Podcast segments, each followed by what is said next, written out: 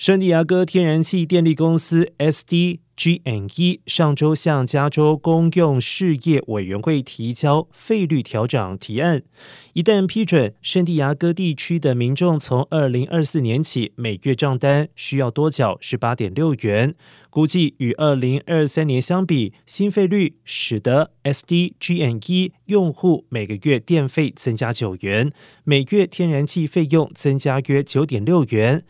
SDG&E 表示，有鉴于气候变化以及再生能源日益增加的需求，这些调整最终将为现在生活和子孙后代创造长期利益。